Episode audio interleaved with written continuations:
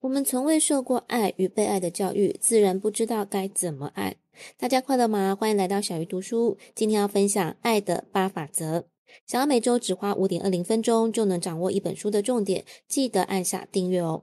还记得上一集分享的奇迹公式，作者有提到我们要为自己的负面情绪负责吗？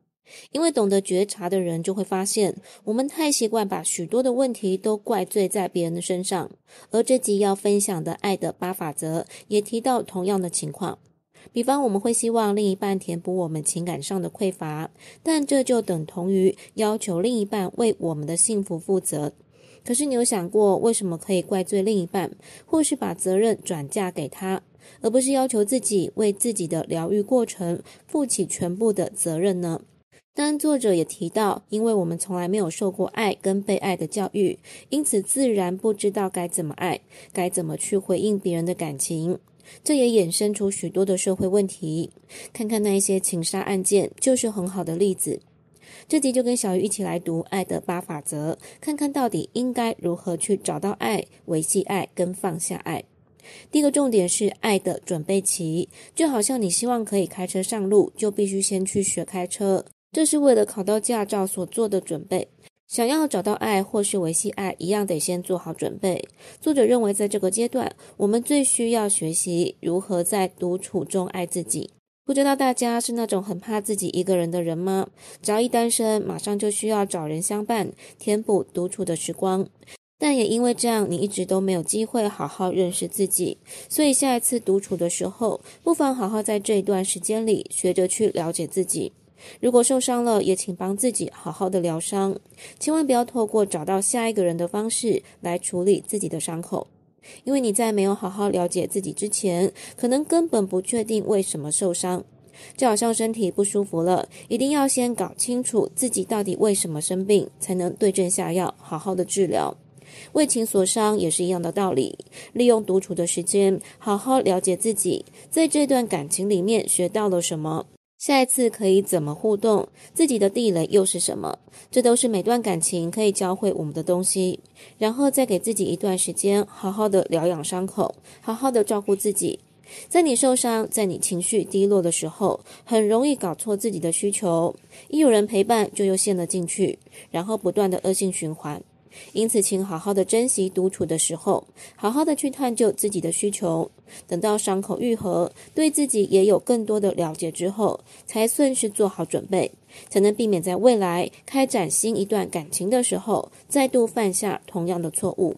接下来看第二个重点，爱的实践期。同样以开车上路为例子，你在顺利考到驾照之后，就要经常上路练习，才能让自己开得越来越熟练。而关于爱也是同样的道理，在你做好准备，在你学会好好爱自己之后，你就要开始上路去爱。作者认为大家很容易过度简化爱的概念，认为那只是化学作用，只是合不合得来的问题。当然，浪漫的感觉还有吸引力确实是点燃爱火的起点，但作者认为有关深刻的爱，必然会欣赏对方的个性，会尊重对方的价值观。而且可以在长久稳定的关系当中帮助另一半朝向自己的目标迈进。但作者这样的定义，无论是用在另一半或是用在朋友的身上，都是相当合适的。小鱼自己身边来来去去有许多朋友，但如果认真回想，可以一直留在身边的，虽然未必是跟自己完全兴趣相投，但绝对是让小鱼欣赏跟尊重的对象。可能是正直的个性，也可能是温柔的特点。这几位长久稳定来往的朋友，都让小鱼相当的敬佩，也能一起持续的学习跟成长。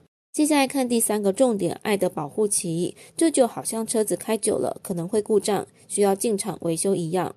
作者认为会来到这个阶段，可能有很多的原因，也许是分手，也许是丧偶。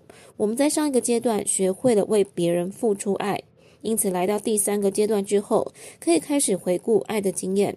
想一想，是不是有什么妨碍了我们爱人的能力？我们除了可以学习如何化解冲突来保护我们的爱，也要学习判断分手的时机，当然也包括面对分手之后的生活。因此，这个阶段跟第一个阶段的准备期都相当的重要。我们同样可以在这个阶段好好去了解自己，好好为受伤的自己疗愈，这都是进行觉察相当好的机会。只要能跨越这个阶段，你将会变得更不一样。但爱的旅途随时会面对各种挑战，但只要把它当做一种学习，你一定会有所成长。最后复习一下这集的三个重点：第一个重点是爱的准备期，第二个重点是爱的实践期，以及第三个重点爱的保护期。其实书中还有第四个阶段，很推荐大家去找这本书来看，一定可以对爱有不一样的体认。最后记得按赞跟订阅，让小鱼更有动力分享好书。来读书，下次要读哪一本好书？敬请期待。